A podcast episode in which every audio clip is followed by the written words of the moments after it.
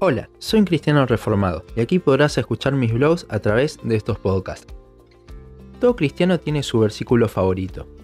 En mi caso es Filipenses 3, 7 y 8, y hoy quiero mostrarles lo hermoso de este pasaje analizándolo parte por parte. Dice, pero cuantas cosas eran para mí ganancia, las he estimado como pérdida por amor de Cristo, y ciertamente aún estimo todas las cosas como pérdida por la excelencia del conocimiento de Cristo Jesús, mi Señor, por amor del cual lo he perdido todo y lo tengo por basura para ganar a Cristo. Veamos primero el contexto. Pablo les está advirtiendo a los filipenses sobre los judaizantes, aquellos que se decían cristianos pero confiaban en las obras de la carne para su salvación.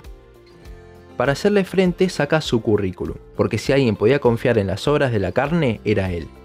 Pablo, cuando era Saulo, era uno de los judíos más reconocidos, instruido por uno de los grandes maestros, Gamaliel, considerado el mejor linaje de Israel, por nombrar algunas cosas. Entonces llegamos al versículo 7 y 8, donde Pablo va a decir que todas esas cosas que veía como lo mejor de lo mejor cuando era Saulo, hoy en día son como nada.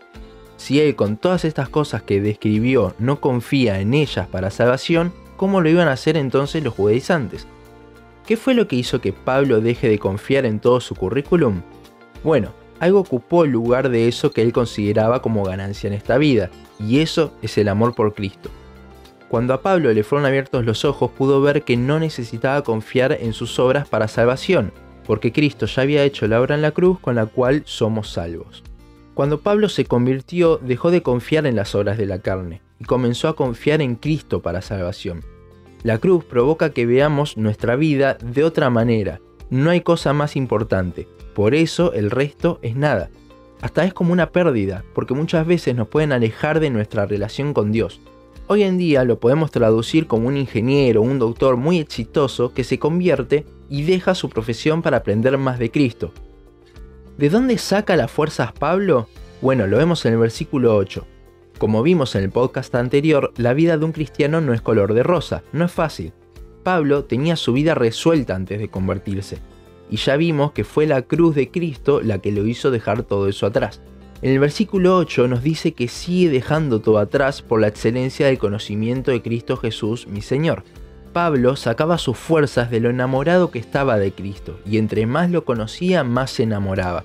Es por esto que el conocerle cada vez más hacía que se enamore cada vez más y en consecuencia pueda seguir dejando todo atrás. ¿Querés ser capaz de hacer lo mismo? Conoce más a Dios. El versículo cierra, aunque el pasaje sigue, diciendo que por amor a Cristo él lo había perdido todo. Y efectivamente todas estas cosas que se mencionan en los anteriores versículos ya no le servían de nada, y en el momento de escribir esta carta estaba en prisión por Cristo.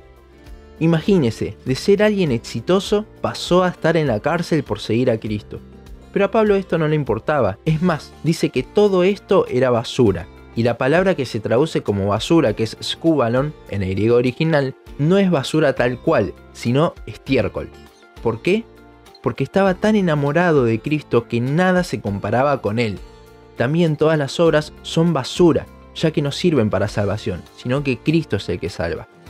Creo que es un hermoso ejemplo de lo que debería ser la vida de un cristiano, dejando todo lo que puede llegar a obstaculizar por más preciado que puede ser eso para el mundo si Dios te lo pide pero solo podemos hacer eso si realmente estamos enamorados de Cristo.